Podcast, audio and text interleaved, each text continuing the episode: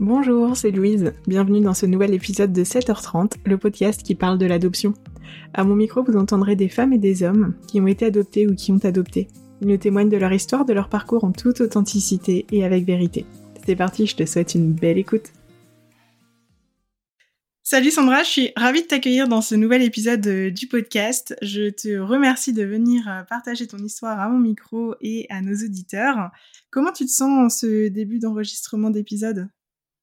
Très bien, merci. Merci pour cette opportunité de parler euh, un petit peu adoption. Oui, puis toi, c'est un sujet qui fait euh, partie, alors euh, au-delà d'avoir été adopté, mais qui fait, partie de ton quotidien dans le sens où tu as, créé beaucoup de choses sur le sujet pour justement aider les personnes qui ont été adoptées dans leur cheminement. Alors, je te propose qu'on en parle plutôt vers la fin, plutôt qu'on commence par toi pour que tu nous partages un peu ton histoire et ton parcours. Est-ce que c'est OK pour toi? Oui, avec plaisir. Donc effectivement, comme tu l'as dit, ben, j'ai été euh, adoptée. Donc je m'appelle Sandra, j'ai 41 ans, j'habite en Bretagne et j'ai été adoptée à l'âge de 13 mois. Je suis née en Bolivie et euh, c'est une famille euh, bretonne qui m'a accueillie dans cette belle région. Et donc 13 mois, tu es arrivée en France. Est-ce que tes parents t'ont raconté un petit peu leur parcours d'adoption, comment ça s'est passé?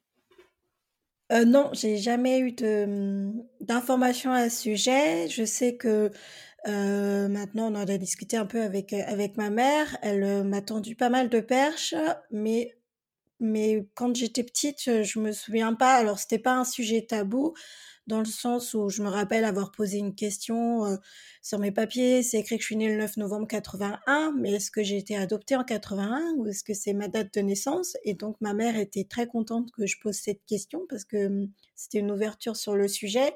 Mais mon père, lui, euh, voulait pas vraiment entendre parler de ça. Il voulait pas entendre parler de recherche des origines, ce qui fait que j'ai hum, j'ai eu le sentiment ouais que c'était un non-sujet et euh, ma, mère m'a également raconté que bah, les, les, les, maîtresses et les maîtres d'école, la directrice euh, de, de primaire avait, leur avait dit qu'il valait mieux en parler avant que je rentre à l'école.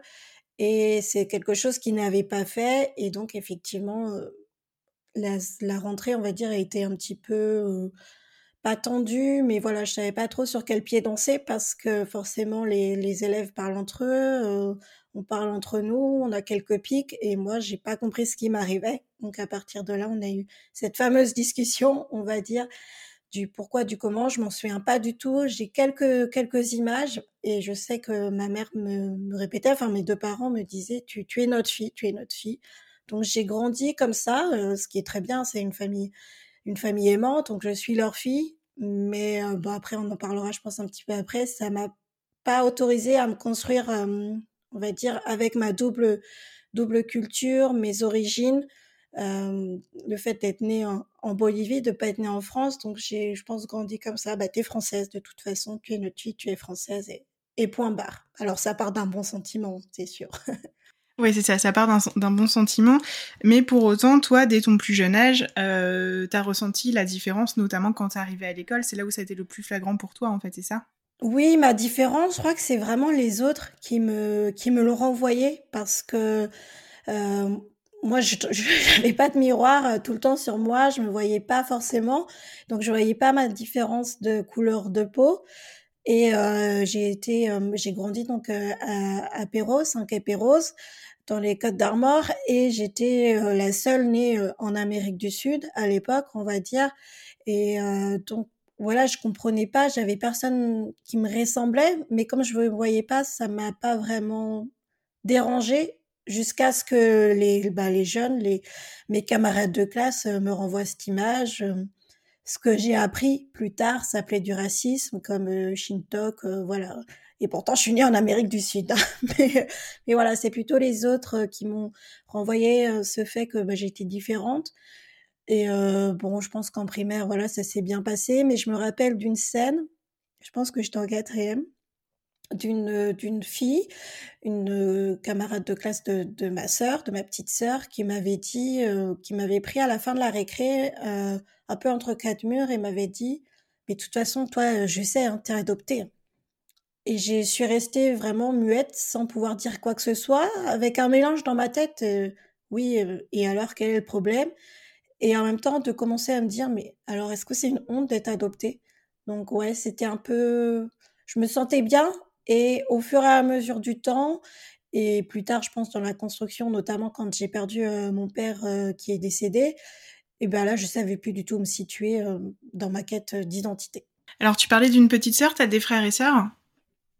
Alors, ma petite sœur, comme je dis, elle est faite maison, donc elle est née à, un an après mon arrivée en France.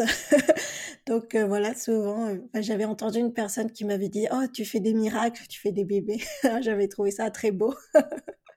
et c'est ma. Donc elle est deux ans moins que moi, et bah, on est deux filles. Ok, donc elle est née biologiquement, ta sœur, c'est ça? Oui, c'est ça. Elle est née biologiquement.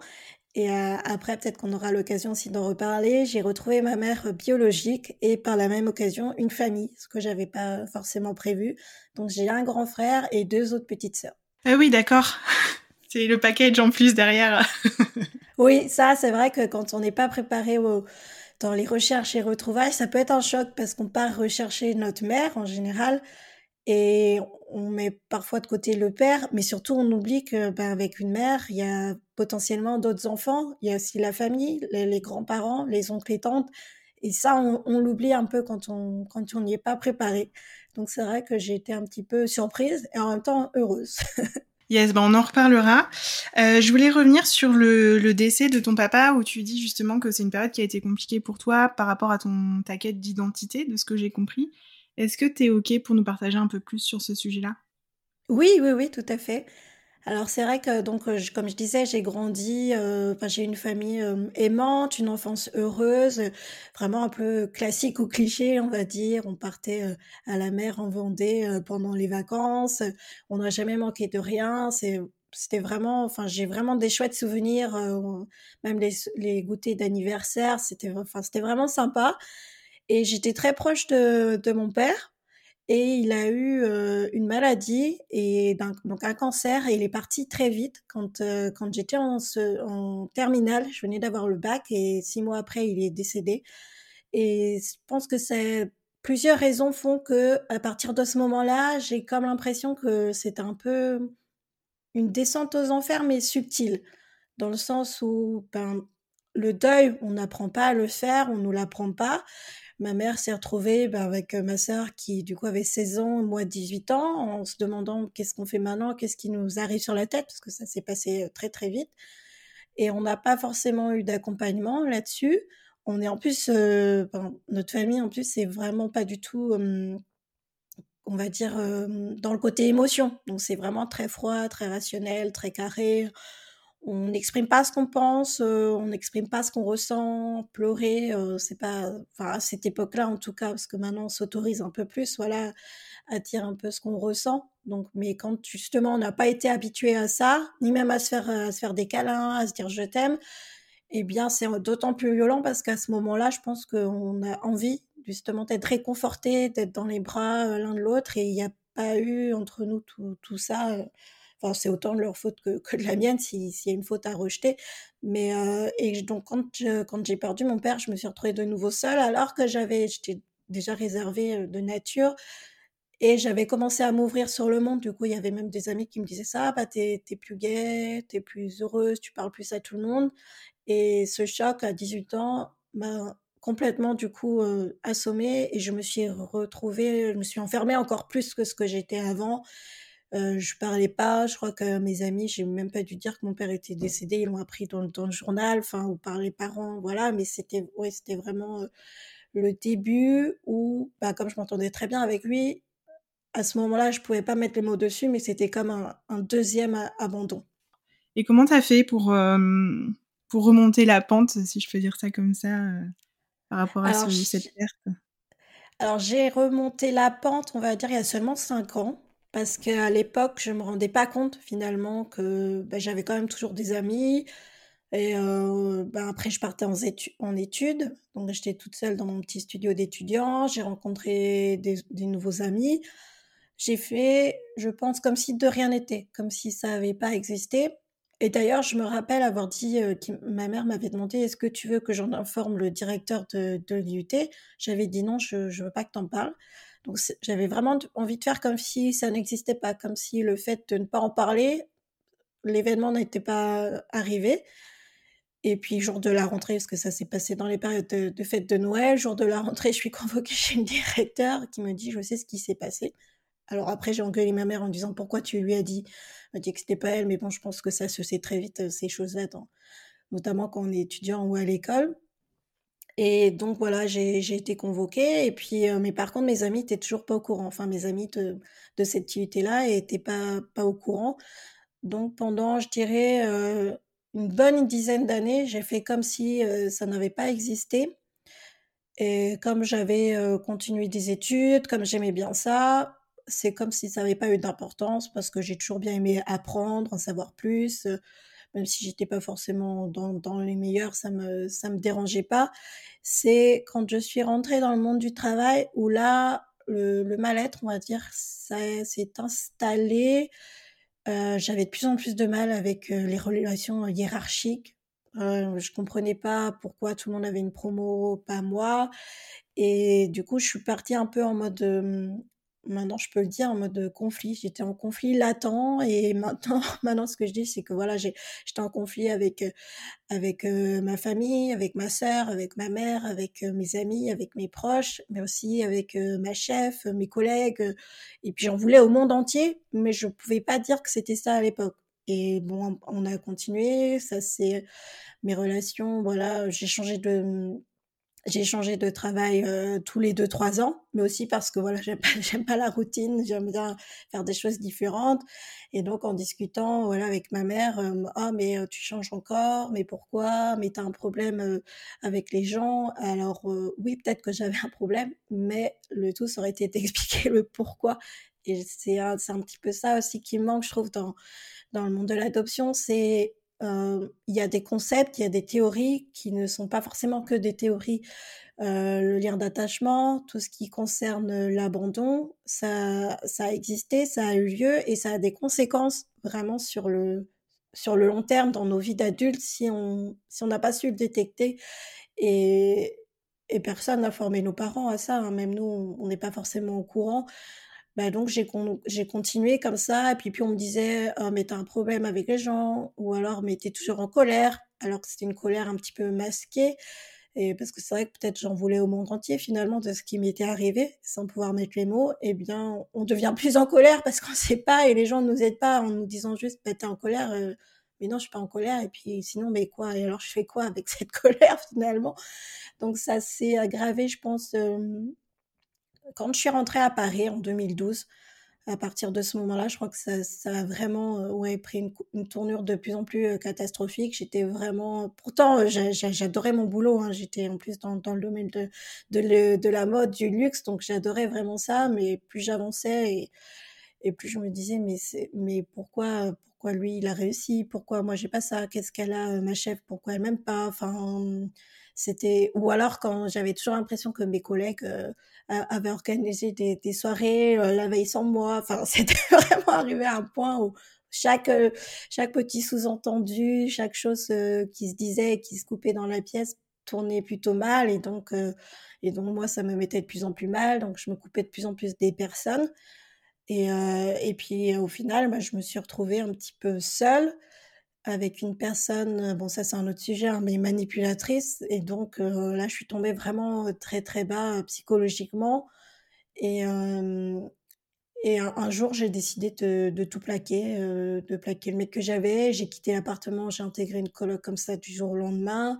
Et, et j'ai, comme j'avais fait un burn-out, je me suis arrêtée. Et là, ça m'a permis, j'ai commencé à lire des livres, ça m'a permis de m'ouvrir un peu sur un nouveau monde. Euh, j'ai intégré un autre boulot où là, ça se passait mieux. C'était plus, un environnement plus normal, on va dire. Et ces livres euh, que, que tu as commencé à lire, etc., c'était sur quel sujet? Alors, c'était euh, sur les pervers narcissiques. parce qu'à ce moment-là, je me suis rendu compte que j'étais entourée de ces personnes. Et même si euh, je connaissais pas du tout le monde du développement personnel à, ce moment-là et que j'étais beaucoup plus orientée sur les livres de management, euh, je lisais beaucoup de magazines comme Capital, etc. Et donc là, j'ai eu un peu de mal à comprendre ce livre, mais je me suis tellement retrouvée dans cette situation que je me suis dit la seule chose à faire, c'est fuir.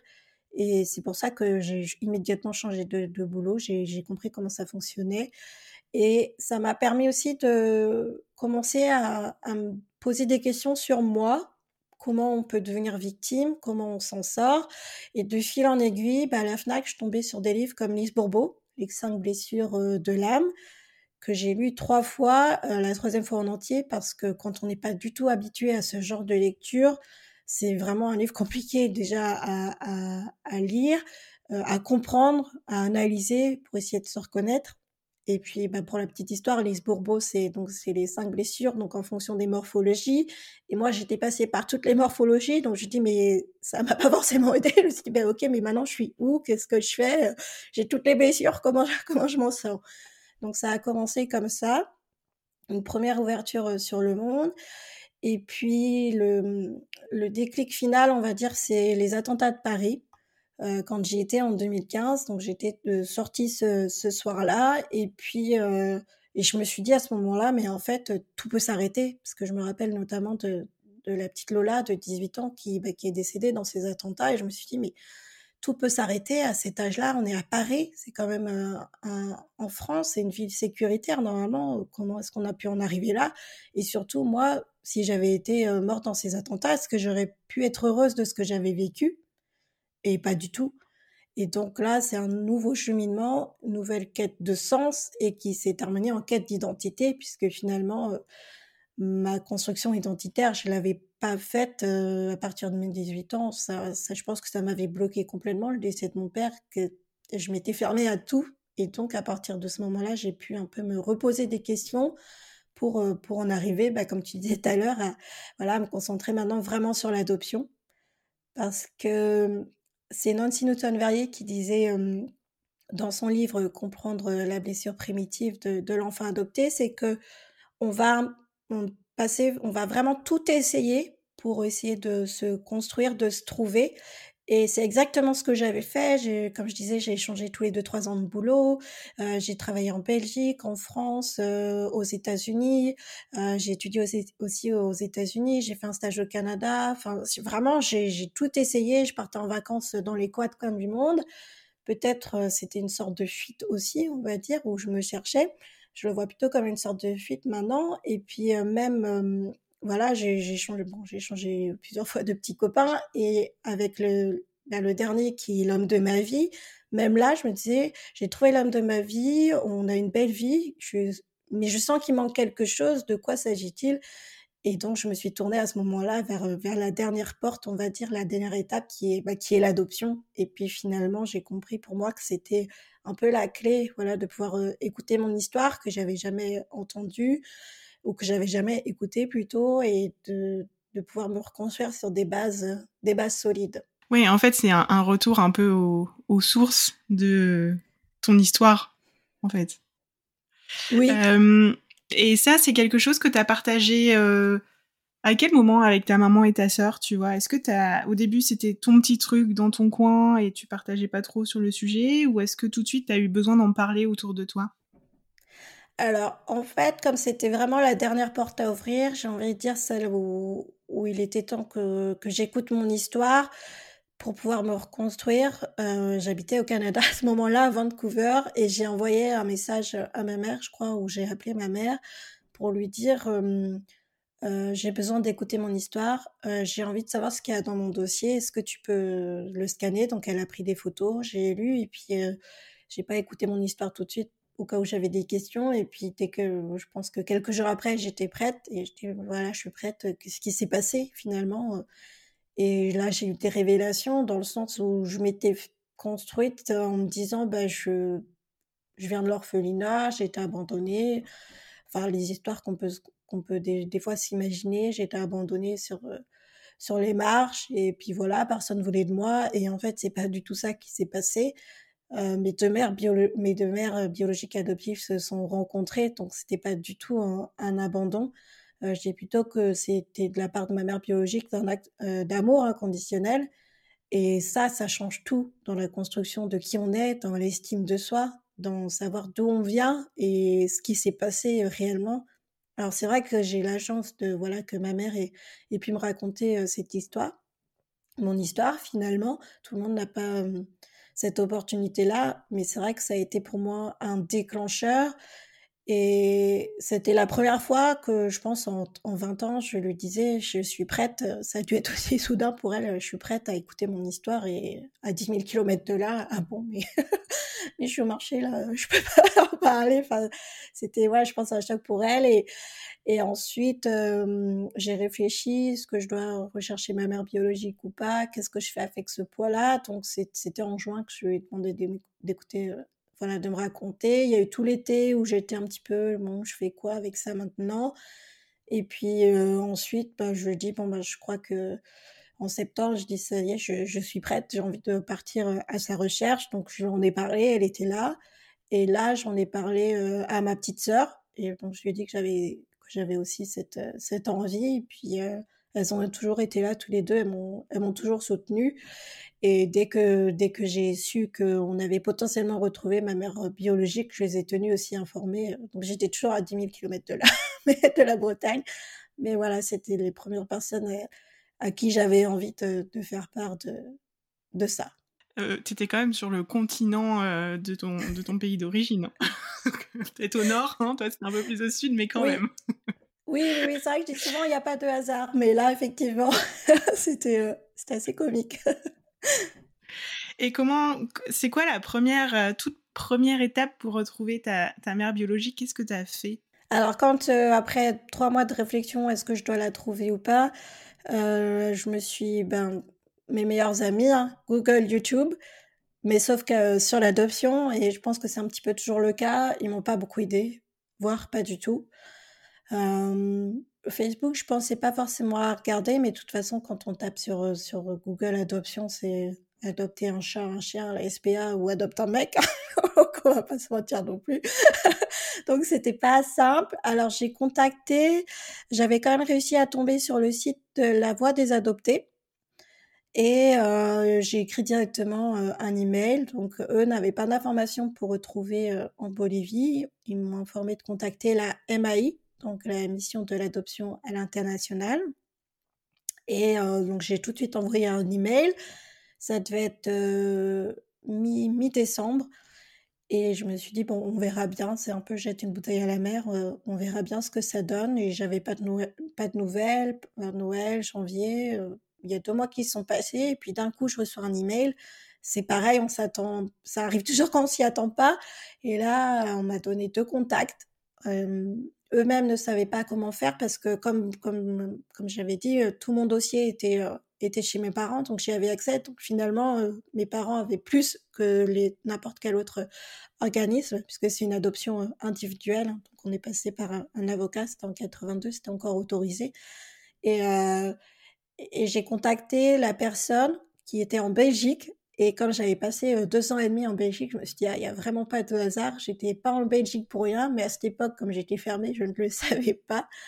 Donc c'est un flamand. Je l'ai contacté en disant que je parte, que je voilà, je voulais rechercher ma mère biologique. Et il se trouve que c'est donc un Belge qui faisait une thèse à cette époque-là sur la recherche et les retrouvailles des adoptés nés en Bolivie, puisque c'était son cas.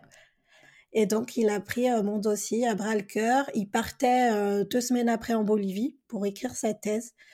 Et euh, donc ça s'est fait vraiment aussi euh, très très vite. Euh, je lui ai envoyé les informations. Bon, j'ai bien vu que c'était aussi une personne de confiance. Hein. Il y a aussi quelques tests, on va dire, à faire pour s'assurer que c'est pas une arnaque et que cette personne a vraiment des bonnes intentions. Donc c'était le cas. Donc je lui ai envoyé mon dossier. Il est parti et là c'était en, en 2020, donc non ou en 2019 et donc Covid. Donc il est arrivé là-bas tout fermé, les administrations fermées, donc impossible de faire, impossible de faire des recherches. Mais, mais j'étais contente d'avoir quand même trouvé son contact et je pense que c'est les deux premiers, premières sources d'information, c'est la voix des adoptés qui a été beaucoup d'adoptés, notamment je crois en Colombie, pour retrouver les, les familles et également la MAI si vous n'avez pas votre dossier pour, pour avoir un premier accès. Jusqu'à maintenant, ça a l'air quand même assez simple et assez fluide, hein, cette histoire de recherche.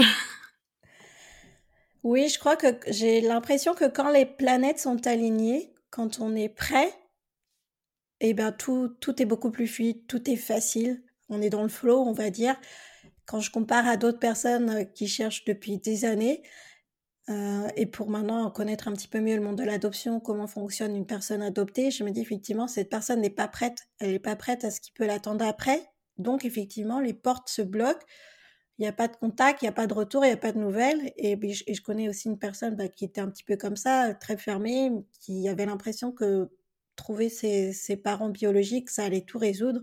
C'est pas pas forcément le cas, c'est rarement le cas euh, d'ailleurs, à part pour nous-mêmes de pouvoir nous reconstruire euh, sereinement. Et un jour, elle a lâché prise. Elle s'est dit j'arrête en fait, je vais continuer ma petite vie.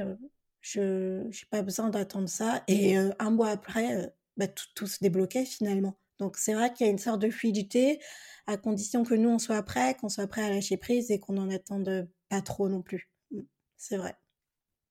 Parce que c'est mmh, retrouver donc ta mère biologique, est-ce que c'est quelque chose plus à avancer dans les démarches? Est-ce que ça te faisait de plus en plus peur ou est-ce que tu étais de plus en plus impatiente? Qu'est-ce que t'attendais de ces retrouvailles? La seule chose que j'attendais, c'était de pouvoir euh, lui dire merci. Parce qu'après avoir écouté mon, histoire, regardé mon dossier, j'ai compris qu'elle avait fait un acte d'amour. Euh, je lui ai aussi pardonné. Ça, je vais, je vais être claire avec. Je lui ai pardonné de m'avoir laissé, de m'avoir euh, abandonné. Enfin, ce qui finalement n'était pas un, réel abandon au sens propre, mais quand on est un bébé, c'est un abandon. Et j'avais juste envie de lui dire merci. Merci pour ce beau geste parce que et euh, tu as eu raison j'ai eu la vie que tu aurais voulu que j'ai. J'ai fait des études, c'est écrit dans mon dossier, pour pouvoir me donner accès à, des études. J'ai eu des études et j'ai eu une famille aimante, j'ai eu une enfance heureuse. Donc euh, voilà, merci de ce geste et, et, aussi pour lui dire que j'étais toujours là, en vie et, bien présente. Euh, voilà, que j'avais une belle vie, euh, une belle famille, un bon mari. voilà, c'était c'était vraiment la seule chose que j'avais envie de, de lui dire. Donc pas d'autres attentes. Euh, je pense qu'à ce moment-là, je suis aussi retournée dans le, dans le déni, dans l'attente des recherches. Euh, voilà, bon, hop, on met ça de côté, on ferme, et puis si la porte va se rouvrir, elle se rouvrira. Et puis à ce moment-là, on est aussi parti en road trip, donc j'avais d'autres choses à faire, d'autres choses à préparer. Euh, toujours, on a traversé le Canada, donc toujours dans ma petite bulle finalement. Donc ouais, c'était ouais, pas, pas spécialement d'attente. Les attentes se sont faites plus tard. Vas-y, raconte la suite. Alors du coup, ben donc on était en, période de, Covid et puis je reçois un message euh, en juillet de, la personne qui recherchait et qui me dit euh, est-ce qu'on peut euh, s'appeler, est-ce qu'on peut prévoir un, rendez-vous pour pour s'appeler? Je dis bon ok et puis donc j'étais en road trip donc on captait pas forcément donc on prend rendez-vous pour pour une, une semaine plus tard et puis donc j'ai quand même eu le temps de me faire des films, de me dire qu'est-ce qui se passe? J'étais plus sur, bah, il va me demander maintenant plein d'argent pour pouvoir continuer, ou alors, de toute façon, il y a la Covid, c'est fichu, euh, il va jamais retrouver, c'est trop tard en fait. Et puis donc il m'appelle à ce moment-là, une semaine après, et il me dit, je pense qu'on a retrouvé ta mère biologique. Donc ça a été le choc parce que je m'attendais à tout sauf, sauf à entendre cette phrase. Il m'a envoyé des papiers pour montrer pour montrer où en étaient les recherches, pour aussi que je vois par rapport au papier que moi euh, j'avais sous la main. Et donc, euh, donc euh, premier choc. Et puis après, il me dit Et je pense que tu as deux petites sœurs. oh Alors là, ça faisait vraiment beaucoup d'un coup. et bah, j'étais toujours, toujours vraiment dans un milieu un peu isolé au Québec. Donc j'ai pris ces informations. Mon conjoint était avec moi pour. voilà, il entendait l'appel on devait faire une rando. On s'est dit, je crois que je suis pas prête pour la rando. Là, on, va, on s'est posé dans, un petit endroit sympa avec vue sur mer. On a mangé. On a essayé de discuter, même si je, crois que j'étais un peu, un peu perdue. Je devais un petit peu trembler, en même temps excitée, en même temps peur, parce que c'est finalement une nouvelle vie qui, commence. Et puis c'était toujours potentiel. Il restait à confirmer. Donc on passe dans une nouvelle phase de qu'est-ce qui se passe si c'est pas elle, est-ce que c'est elle? Et puis j'avais vu la photo, c'était une personne assez âgée sur la photo. Je dis ah, c'est pas possible. Puis j'avais pas l'impression de, ressembler. Donc du coup je me suis dit bah non ça peut pas être ça.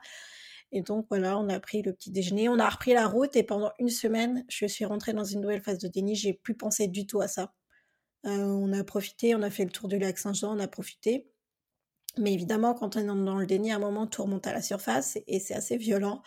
Et euh, bah, c'est ce qui s'est passé. Tout est remonté à la surface au bout d'une semaine. Je me vois encore, on était euh, à la plage une belle plage du lac Saint-Jean, c'était sympa. Et puis, je sais j'ai dû, je sais pas, j'ai craqué un peu et puis j'ai dû m'énerver sur mon conjoint. Il me dit, mais qu'est-ce qui, qu'est-ce t'arrive euh, Qu'est-ce qui se passe là d'un coup? Et puis c'est sorti, je dis, mais qu'est-ce qui se passe? Mais j'ai retrouvé ma mère biologique. Moi, je suis à l'autre bout du monde, je suis coupée de tout, je sais même pas ce qui se passe. Tu te rends compte ou pas? Il me dit bah non et dit bah oui en fait tu te rends pas compte et moi non plus je me rendais pas compte je, je, je voulais pas en parler je voulais les cacher je voulais faire comme si ça n'existait pas donc euh, donc là on s'est reposé et puis on a on a un petit peu écourté le, le road trip pour euh, pour que je retrouve un peu pour retourner euh, à Québec ou Montréal voilà pour que je puisse faire d'autres recherches attendre et recontacter la personne de façon un, peu plus posée que qu'à l'arrière d'un minivan donc et puis après ben il a eu il m'a il m'a pu recontacter j'ai pris des nouvelles en octobre-novembre pour savoir ce qu'il en était. Lui avait fait des démarches de son côté, mais n'avait pas réussi à retrouver euh, où était euh, géographiquement euh, ma mère biologique. Et en janvier, je l'ai appelé en disant c'est là j'ai besoin de savoir ça en est où, qu'est-ce qui se passe, est-ce que vous l'avez retrouvé, comment on fait, j'ai besoin de savoir parce qu'il y avait toujours la Covid hein, qui traînait. Et j'avais eu un peu ce flash, si j'apprends demain qu'elle est morte à cause de la Covid, je m'en voudrais toute ma vie d'avoir raté ça. Et donc là, j'étais, je pense que j'étais vraiment prête. Et là, j'ai mis les bouchées doubles. Et puis une semaine après, il me disait, est-ce qu'on peut s'appeler cet après-midi? Je dis oui, oui, je suis disponible. Et il me dit, ok, et ta mère sera là et ton grand frère aussi. Et là, Là je, là, je me suis effondrée. J'étais rentrée à Perros, donc chez, chez ma mère, avec mon, mon, conjoint, et je me suis effondrée parce que c'était aussi, euh, voilà, c'était bon, c'était retrouvé. Et en plus, il, me, il voulait me voir. En plus, je découvrais que j'avais aussi un grand frère. Donc là, j'avais vu sur Facebook les photos de mes petites sœurs et puis je me suis dit, ah, je ressemble un petit peu, j'ai le même nez, donc c'est possible que ce soit elle. Et là, j'apprends que j'ai un grand frère et ma mère m'avait déjà parlé de, ce frère que potentiellement j'avais, mais comme elle parlait pas espagnol, elle n'était pas trop sûre de la traduction, si c'était ça ou pas. Et oui, ce grand frère existait. Et en plus, bah, la personne qui me recherche, je ils veulent, ils veulent te voir, ils venaient de prévenir, ils veulent te voir aujourd'hui, ça, ça fait, ils te recherchent depuis toute ta vie en fait. Donc là, je me suis effondrée et puis et puis c'est ouais, tout est allé vraiment très très vite. C'est resté fluide. On s'est vu tous, toute la famille par Zoom parce que ça avait un petit peu démocratisé du coup la Covid. Donc on s'est première rencontre par, par Zoom le jour même. Donc beaucoup de larmes, surtout de leur part parce que c'est vrai que eux eux m'attendaient, me recherchaient, se demandaient ce que j'étais devenue. Moi, pendant 36 ans, j'avais été dans le déni de leur existence, donc et eux étaient plus émus. Puis euh, donc ma mère a revu mon, mon autre mère, donc ouais, c'était aussi ouais beaucoup de beaucoup d'émotions dans ce zoom. bah ouais, j'imagine. Même là, moi, ça me donne la chair de poule. ok. Et euh, et quand t'as as raccroché euh, sur ce, ce zoom là, qu'est-ce que tu t'es dit? Euh, je me suis dit, c'est, je pense que c'est pas quelque chose que j'arriverai à décrire. C'est surtout la sensation, voilà, euh, de, les voir tous, on raccroche et j'avais l'impression qu'une boucle était bouclée, que comme si je me sentais plus légère parce que du coup, bah, j'ai parlé un petit peu, mais rapidement euh, avec avec ma mère. Là, j'ai plus de doute que c'était ma mère biologique. Euh, de les entendre, de les voir, de aussi voir que bah, je ressemblais un petit peu finalement à quelqu'un. C'est aussi, même si j'avais toujours mis de côté, mais non, j'ai pas besoin de ressembler à quelqu'un. Je ressemble à personne, c'est pas grave. C'est le premier réflexe qu'on a hein, quand on voit une photo, se dire est-ce que je lui ressemble? On a besoin de ça dans notre quête d'identité pour, pour se construire aussi. Est-ce qu'on ressemble à quelqu'un? Donc c'est vraiment ouais une sorte de soulagement bah, qu'ils aient aussi bien voulu me voir parce que, comme je disais, on s'attend à tout sauf à ce qui va nous arriver. Et donc, moi, je m'étais imaginé qu'elle allait pas vouloir me voir, que j'étais un enfant caché, qu'elle voudrait pas parler de moi, que personne n'était au courant de mon existence et qu'elle allait me rejeter une deuxième fois. Et or, c'était tout l'inverse. Donc, ce soulagement aussi de me dire, Et puis il m'avait dit, tu es la bienvenue, enfin vous êtes les bienvenus quand vous voulez, vous venez nous voir, on a envie de vous voir en vrai. Donc ouais, un mélange de, joie, de soulagement, et puis et puis j'ai aussi pensé à ma petite sœur qui elle n'était pas forcément au courant de, j'avais pas eu le temps de la mettre au courant finalement. Ma mère l'avait appelée pour lui dire on, a rendez-vous ce soir, et puis voilà pour une pensée aussi pour ma sœur qui, qui était la seule finalement manquante dans le zoom. Et tu, du coup, tu as, tu as saisi la perche quand on t'a proposé d'aller les rencontrer. Est-ce que tu y es allée? Euh, oui, j'ai saisi tout de suite la perche. Après, on devait y aller euh, bah, pour Noël dernier, mais ça s'est pas fait. Bon, ça c'est pour des raisons plus perso, on était en travaux, etc. On a quand même mis du temps parce que finalement, c'était euh, en, en 2021, février 2021, parce qu'il y avait toujours les, les histoires de Covid. Ça, je sais pas si je dois le dire ou pas, mais on n'était pas vaccinés, donc on pouvait pas prendre l'avion à cette époque-là. donc voilà, on n'avait pas non plus envie de se, faire vacciner, on va dire, pour ça.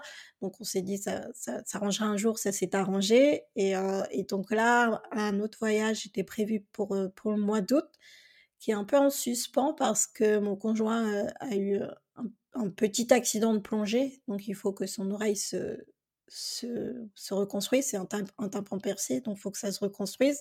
Donc là, on est un petit peu toujours, j'ai envie de dire, c'est toujours un moment de. J'ai l'impression d'être toujours en équilibre. Est-ce qu'on part, est-ce qu'on part pas euh, On y va, on n'y va pas. Mais euh, oui, oui, c'est prévu. Euh, si c'est pas cet été, ce sera cet hiver. Mais j'irai. Mais je me sens maintenant, de toute façon, soulagée finalement de les avoir retrouvés.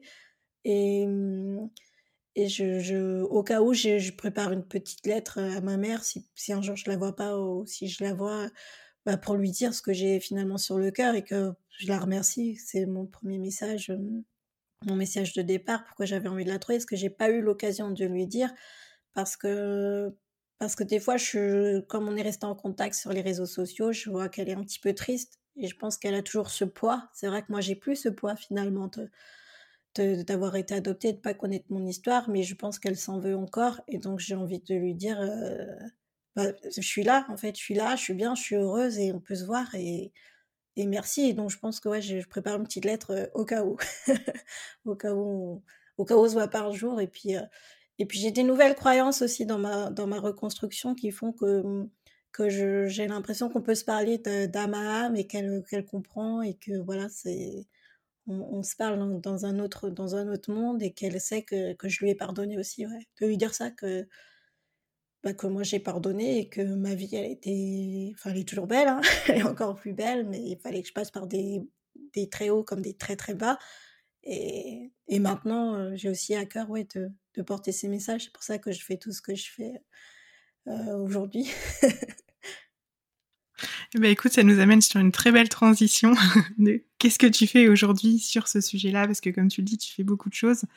Et euh, c'est pour moi, c'est tellement important tout ce que tu fais, tout ce que tu partages, parce que comme tu le disais, et euh, c'est un peu la raison de mon podcast, c'est aujourd'hui quand on se pose des questions, nous en tant qu'enfants adoptés sur euh, l'adoption justement, quand on est sur Google, sur YouTube, on a très très peu d'informations. Et tu contribues justement aussi à, à libérer cette parole et à passer des messages euh, alors, j'ai noté que tu as un podcast, que tu animes un sommet virtuel euh, annuel et euh, que tu as l'académie Rebirth. c'est énormément de choses et hyper hyper consistant. Est-ce que tu veux bien, on va dire, nous parler de de ton podcast pour commencer? Oui, bah le podcast c'est le commencement, donc ça tombe bien.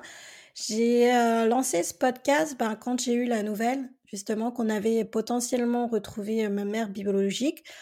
Donc on a fait une, une semaine de road trip, après on s'est un petit peu posé et hum, on s'est installé à Montréal et c'est là je me suis dit maintenant que j'ai le temps, maintenant que j'ai bien envie d'en savoir plus, que j'ai regardé sur Google, YouTube, qu'est-ce qu'on fait maintenant en attendant de les retrouvailles ou pendant les recherches, comment ça se passe, comment on gère ça et que j'ai pas trouvé de d'informations je me suis dit, bah tiens, je vais lancer mon podcast et je vais faire mon journal. D'où le nom, le journal d'une adoptée. Donc tous les jours, je vais un petit peu poser euh, mes réflexions, mes pensées du jour, euh, mes questionnements. Aussi pour laisser une trace, pas forcément oublier, parce que euh, je m'étais rendu compte de, entre le moment où je me suis dit, ok, je m'ouvre à mon adoption et on a retrouvé potentiellement ta, mère biologique, ben, il y avait plein de choses qui se sont passées et que j'avais pas pris le temps de, tout noter, toutes mes réflexions. Donc je me suis dit là c'est l'occasion. Un podcast, il suffit d'un micro, comme on est toujours un peu en vadrouille, bah, ça va très bien la faire, un micro, un téléphone, j'enregistre. Et puis, comme il n'y a pas de, comme il a pas forcément d'autres choses à ce sujet, je, bah, je, vais le publier. Je suis sûrement pas la seule à me poser des questions. Ça va aider. Et donc, ça a été aussi, les premiers épisodes étaient aussi un petit peu une sorte de thérapie pour moi, de pouvoir euh, parler de ça, m'exprimer. Puis, je me parlais à moi-même. Finalement, il y avait personne derrière qui, écoutait. à l'époque, en tout cas, quand j'ai commencé, c'était très peu, très peu visible. Et donc, je continuais, comme ça. Et puis, en en parlant, je suis rentrée un petit peu plus dans le monde de l'adoption. J'ai fait de très belles rencontres, notamment avec Anne-Cat et Jouy Bourguin, qui a écrit le livre L'adoption, mythe et réalité, qui est sorti un peu plus d'un an, je crois. Et j'ai eu l'occasion de pouvoir les, interviewer pour ce podcast sur différents concepts. Alors là, ça a été un petit peu, ça a été révélateur, mais je pense pour une personne qui met les pieds dedans et qui découvre ça, ça peut aussi être un petit peu brutal à entendre, parce qu'elle parle notamment de, de l'adoption vue, enfin d'un point de vue système, donc le colonialisme, aussi comment nous on a grandi, la blanchité, elle appelle ça, et c'est là où je me suis retrouvée. Pourquoi est-ce qu'on grandit, on a l'impression qu'on est blanc et effectivement, je me suis beaucoup retrouvée dedans. Donc, on a, pendant une heure, une heure et demie, on a parlé de, ces sujets. Euh, ça faisait peut-être euh, un mois et demi que j'avais lancé le podcast et du coup, je l'ai, quand j'ai mis en ligne, ben, il a eu un succès, euh, un succès fou finalement. C'est pour ça après que le podcast s'est un peu plus développé. Et puis je me suis dit, bah oui, finalement, il y a personne d'autre qui parle de ça, ou alors c'est pas forcément accessible. Et donc je me suis dit, faut que ça, faut que tout le monde comprenne ça, faut que tout le monde sache, faut que hum, faut que les gens ils, ils, ils, disent ah mais je suis pas la seule à ressentir ça mais c'était normal en fait tout ça et, et donc je me suis dit euh, comme j'aime beaucoup les défis hein, comme je disais euh, j'aime bien changer de projet tout le temps faire des nouvelles choses et comme j'étais dans le monde de, de l'infopreneuriat parce que j'étais coach en finance personnelle j'ai eu l'idée de lancer un sommet c'était très à la mode dans le monde de, euh, américain à ce moment-là. Je, vais lancer un sommet et je vais partager, transmettre tout, ça, tout ce que je sais, tout ce que j'ai appris. Et euh, j'ai eu de la chance parce que Joanne Lemieux, qui euh, est booké un an à l'avance, a dit Ok, je participe. Et comme on, met un peu le, monde, dans, le pied dans le monde de l'adoption, on se rend compte qu'il y a des informations, mais principalement à destination des parents. Et donc là, moi, ça me tenait à cœur, bah, déjà parce que je suis adoptée, mais aussi pour transmettre l'information du point de vue de l'adopté. Et donc, j'ai créé ce sommet, le sommet virtuel des adoptés. Et puis là, j'ai été surprise parce qu'il y avait des personnes du, de Belgique et de, de Québec qui se sont inscrites. J'ai eu beaucoup d'associations québécoises qui ont dit oui, oui, on, veut bien participer et faire connaître tout ça. Donc, ouais, ça, ça, a été top. Et puis, et puis voilà, je me dis, on verra bien ce que ça donne. J'ai mis six mois avant de me dire, OK, je fais une deuxième édition. Et là, j'avais à cœur bah, que Lise Bourbeau y participe. Euh, pour faire son intervention sur la blessure de l'abandon. Euh, elle m'a appris qu'on n'avait pas que, l'abandon comme élection, mais aussi le rejet. Donc, du coup, dans, sa conférence, elle a parlé des deux. Et puis, quand elle m'a dit euh, OK, je participe, je me suis dit bon, bah, OK, là, faut que, faut que je mette les poches doubles pour, lancer la deuxième édition. et, toujours avec des sujets un petit peu variés, divers. J'ai eu la surprise aussi que des parents adoptants se, joignent. Ils sont toujours très discrets. Hein. Voilà, ils savent que c'est principalement orientés à adopter, mais eux aussi sont curieux de savoir ben, ce qui les attend finalement chez leur futur enfant, ce qui va se poser comme question, ce qui va poser, comment répondre, et donc ils découvrent des concepts, et puis il y en a même qui me disent, euh, ah ben, je me suis, euh, j'ai appris à me découvrir aussi moi-même, à me poser des questions sur moi-même dans mon propre développement, donc c'est vraiment top comme sommet. Et donc là, ben après, euh, après la deuxième édition en 2022, ben, on m'a dit bah ok super Sandra mais on fait quoi maintenant avec ça en fait c'est deux jours c'est très intense faut pouvoir tout digérer tout comprendre. Bon après on prend ce qu'on a à apprendre on, entend ce qu'on aura envie d'entendre. Mais on fait quoi en attendant le prochain? Parce que c'est dans un an quand même. Et donc j'ai nouveau coup de tête je me suis donné un mois pour lancer une sorte d'académie hein, toujours basée sur les modèles un peu que j'ai vu dans l'infoprenariat une académie avec, on se retrouve plusieurs fois par mois. Et donc, j'ai réussi à le monter et je remercie beaucoup ceux qui m'ont fait confiance, notamment les intervenants, les conférenciers, pour, pour donner des, conférences sur différents sujets, hein, vraiment que ce soit, parce que j'ai envie que dans le développement personnel, pour moi, il y a vraiment tout, tout à prendre en compte, toutes les sphères de la vie, privée, professionnelle, finance, enfin vraiment tout, enfin spiritualité, vraiment tout, tout, tout. Et donc ils ont fait des conférences sur nutrition, également sur les, la spiritualité, le, tout ce qui est transgénérationnel, et puis aussi tout ce qui concerne le lien d'attachement, bah, notamment avec Marine que tu as le traumatisme. Donc vraiment, on aborde tout ça sur un rythme, ouais, une, fois par mois. Et puis, je me suis rendu compte aussi que mmh, c'était important d'être entouré. C'est aussi ce qui ressortait dans le sommet, c'est qu'on a l'impression d'être seul. Et puis, bah, quand on se retrouve un sommet, puis il y a 20 personnes qui sont aussi adoptées, tu dis, ah bah finalement, je suis pas seule. Et puis en plus, il habite à côté de chez moi.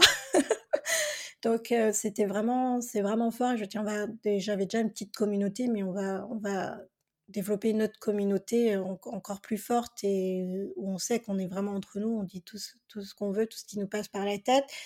Et grâce au cercle de parole, ça se fait de façon où on juge pas, on va pas dire à l'autre bah, tu devrais faire si moi j'ai fait ça ou ou mais non c'est pas comme ça qu'on pense et on, on digne les choses qu'on a à dire chacun de notre point de vue puis voilà c'est vraiment sans coaching ça c'est le plus important et on se sent validé reconnu. Certains vont dire des vont raconter leurs histoires ou avec leurs propres mots et puis on va dire ah c'est ça que j'avais ressenti voilà, la personne a mis des mots sur quelque chose qu'on ne savait pas forcément. On dit des choses qu'on ne savait pas forcément non plus qu'on allait dire. Donc c'est tout, voilà, j'aime bien dire que c'est un petit cocon, un petit cocon que j'ai créé. Et puis c'est ce que j'aurais voulu trouver moi en, en 2020 quand je me suis posé toutes ces questions. Qu'est-ce que je fais avec mon adoption? Qu'est-ce que je fais de tout ça? Et puis j'ai pas envie de parler que d'adoption, mais finalement ça fait partie aussi de mon histoire. Donc donc voilà, on vient un peu comme on est, on vient si on a envie, on n'est pas obligé de venir tout le temps. Si on a un besoin qu'on ressent, voilà, on peut, on, est là. Il n'y a vraiment pas de, c'est comme comme ces trois dernières années de ma vie en fait, c'est fluide. si on ressent le besoin, on est là. Et puis sinon, euh, on peut me parler aussi par par messagerie privée. J'échange pas mal aussi. Ah bah tiens j'ai ça, bah tiens euh, qu'est-ce que tu penses de ça? Puis j'ai aussi assisté au colloque euh, il y a des, des 100 ans de l'adoption en France. Donc, ouais, c'est, je sens qu'il voilà, il y a ce besoin de pouvoir communiquer, d'échanger sans être trop jugé, découvrir aussi des concepts. Hein. Je sais que je parlais de, racisme encore au, colloque et puis une personne qui n'était pas forcément qui n'avait pas forcément pris conscience de ce qu'elle avait pu vivre, bah, finalement, c'était du racisme. Donc ça ouvre aussi un nouveau champ des possibles parce que quand on a un nouvel œil, un nouveau regard, on, peut mieux comprendre, on peut mieux aussi se dire tiens euh, finalement c'était pas moi le problème, c'est un problème sociétal le racisme donc euh, donc c'est pour permettre d'ouvrir d'ouvrir tous les chakras on va dire. Ouais, et puis de, de mettre des mots aussi sur, euh, sur son histoire, parce qu'en général, quand on a été adopté, on est un peu tout seul dans notre tête avec notre histoire, ce qu'on se raconte, ce qu'on s'imagine, etc. Et le fait euh, de, comme tu l'as fait, d'avoir créé une communauté autour de ce sujet-là et de pouvoir poser les choses, mettre des mots et d'entendre d'autres choses aussi, ça permet aussi, je trouve, de, tu vois, de voir les choses un peu différemment parfois aussi. Comme tu dis sur ton exemple de racisme, c'est voir les choses d'une manière différente. Et, euh, et, je trouve que c'est hyper bénéfique à la construction de soi, en tout cas, quand on a été adopté, quoi. Oui, oui, mettre des mots sur des mots, c'est la première étape, euh, pouvoir mmh se, valider en fait et mettre des hypothèses et j'aime beaucoup ce que dit Divi qui anime les cercles de parole. Si on dit pas les mots, ben ça se déclenche en mal, maladie quoi, le maladie finalement. Donc c'est aussi une, des étapes euh, importantes.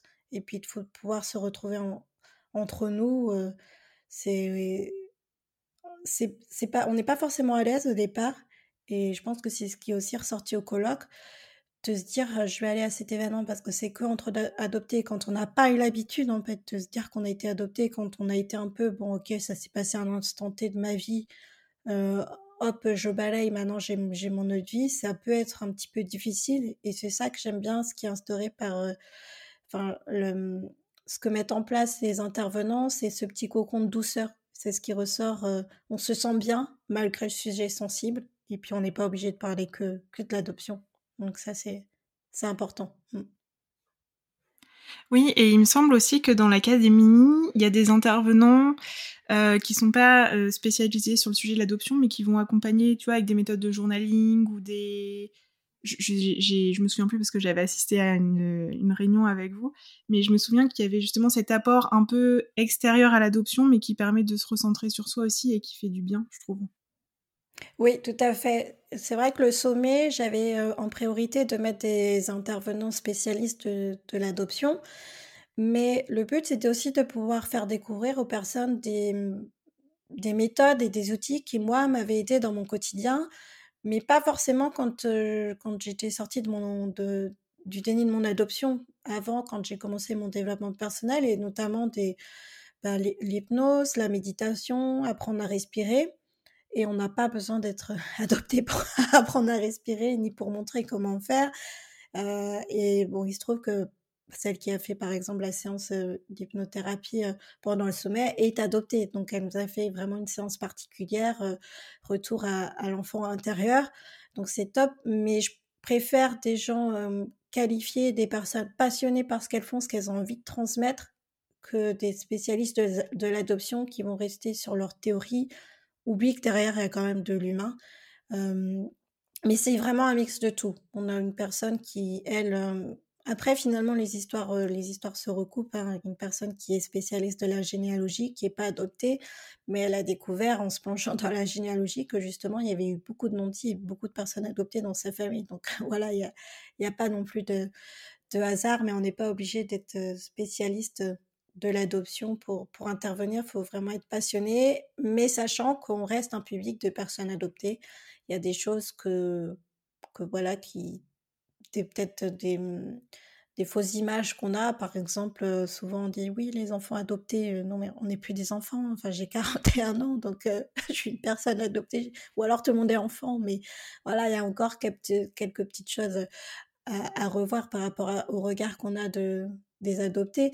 Mais, mais en général, ça se passe quand même bien. Et puis, puis il y en a qui sont très, très, très à l'écoute et qui me demandent avant ce que, ce que je dois dire ou pas, que, quelle est la perception des gens, d'où ils viennent. Est-ce qu'il y a des mots un peu, par exemple, je sais que abandonner, quand on connaît son histoire, moi notamment, j'aime pas du tout qu'on quand on considère qu'être abandonné, enfin être adopté, c'est avoir été abandonné, parce que j'ai pas été abandonnée, on m'a pas laissé sur les marches de l'orphelinat comme je l'avais imaginé. En fait, c'est ma mère qui qui m'avait dans ses bras, qui m'a remise à mon autre mère. Donc j'ai pas du tout été abandonnée, j'étais confiée. Donc il y a des petits mots un petit peu sensibles, des, des spécificités qu'il faut prendre en compte. Comme voilà, soit on a un côté où tout doit être parfait, on doit être parfait pour pas être abandonné de nouveau. Euh, enfin, je viens de dire que j'aime pas abandonner, mais pour pas qu'on soit laissé de côté de nouveau, ou alors on est très, en très rebelle, très en colère, parce que quand on a été adopté, ben, on n'a pas su mettre des mots sur ce qui se passait, on n'a pas compris, on ne nous a pas expliqué, et ça s'est transformé en colère et, rébellion. Donc il y a des, quelques particularités. Et une fois qu'on les a intégrées, en parlant de sujets dont on est expert, en général, ça se passe très bien, et puis on a tous à apprendre les uns des autres finalement. Je suis complètement d'accord avec toi. Où est-ce qu'on peut retrouver toutes euh, ces informations pour te retrouver le podcast, sommet virtuel, etc. Est-ce que, parce que je sais que tu as un compte euh, Instagram, est-ce que c'est sur ce compte-là que tu partages toutes les informations ou il y a un autre endroit? Euh, Je pense que le mieux, c'est mon site internet, le parce que j'ai des phases avec les réseaux sociaux. Un coup, je vais poster beaucoup, un coup, je vais arrêter. Et puis, euh, toutes ces notifications, euh, je les ai coupées de mon téléphone. Hein, ça aussi, c'est pour, mon bien, pour ma santé mentale. Donc, le mieux, c'est sur mon site internet. Et puis, euh, sur mon adresse email, sandra at le journal d'une adoptée.com pour euh, voilà pour entrer en contact avec moi et, et, puis sinon dans les mes réseaux sociaux vous pouvez aussi me contacter euh, Messenger Facebook mais je garantis pas de répondre euh, dans les 48 heures. Ouais et en même temps il y, a de quoi te contacter hein, vraiment je pense que ça oui, oui, oui. les messages vont arriver chez le destinataire c'est sûr. Ouais ouais ouais. LinkedIn aussi je suis un peu plus comme je suis en formation là entrepreneur du coup j'y vais un petit peu plus donc je vois plus souvent si j'ai des messages. Donc LinkedIn Sandra Maé puis vous verrez une une bannière euh, académie. Et si, là, pour conclure, si tu avais un message à passer aux personnes qui nous écoutent, qu'est-ce que ça serait?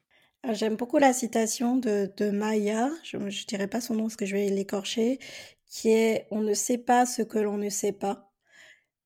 et du coup, on s'empêche d'apprendre d'aller plus loin. Donc, maintenant, il y a de plus en plus de comptes qui, qui se créent à propos de l'adoption. Il y a beaucoup plus d'informations, quelques vidéos YouTube. D'ailleurs, je vais en sortir bientôt. Donc voilà, c'est n'hésitez pas ben, en allant sur le, site internet. ça fait un peu auto-promo, mais, mais c'est ça, c'est vous allez pouvoir découvrir des concepts dont on n'a pas forcément, dont on parle pas forcément, euh, que les associations n'ont pas envie forcément non plus de débruiter. Donc, si vous ne savez pas ce que vous recherchez, vous risquez pas de le trouver. Donc, ouvrez vos chakras, allez, allez voir ailleurs. Lisez le livre de Nancy Newton-Verrier, les livres de Joanne Lemieux. Euh, pour une première porte, si vraiment vous vous posez des questions. Après, si vous en posez pas, ne cherchez pas. C'est comme moi il y a 20 ans, j'avais pas envie de savoir, j'étais pas prête. Mais si vous êtes prêt et que vous avez envie d'ouvrir une nouvelle voie, il y a quand même pas mal de choses euh, accessible, mais quand on en a connaissance. Super. Bah écoute, euh, merci beaucoup. Ça, je te remercie infiniment pour notre échange. C'était très riche. Euh, je suis ravie d'avoir pu aussi euh, partager aux auditeurs ton podcast, le sommet, l'académie, parce que je trouve que c'est hyper important. Et je suis certaine qu'il y en a quelques-uns en tout cas qui vont se retrouver dedans et qui, qui, viendront te faire un petit coucou. Donc encore merci pour notre échange. Je te dis à très bientôt. Et puis nous, allez, aux auditeurs, pardon, je commence à bégayer. Je vous dis à très bientôt aussi. Ciao et voilà, c'est fini pour cet épisode. Si tu souhaites faire passer des messages ou réagir à cet échange, tu peux le faire sur le compte Instagram 7h30.podcast. Je me ferai un plaisir de les relayer à la personne qui vient d'échanger avec nous. D'ailleurs, si cet épisode t'a plu, je t'invite à en parler autour de toi et à mettre 5 étoiles et un commentaire si tu en as envie sur Apple Podcast. Ça permet de donner de la visibilité au podcast ainsi qu'à tous ces échanges. Et si tu as envie de partager ton histoire et ton parcours à ton tour, je t'invite à remplir le formulaire qui est en lien dans les notes de ce podcast. J'échangerai avec toi avec grand plaisir. En tout cas, d'ici là, je te dis à la semaine prochaine.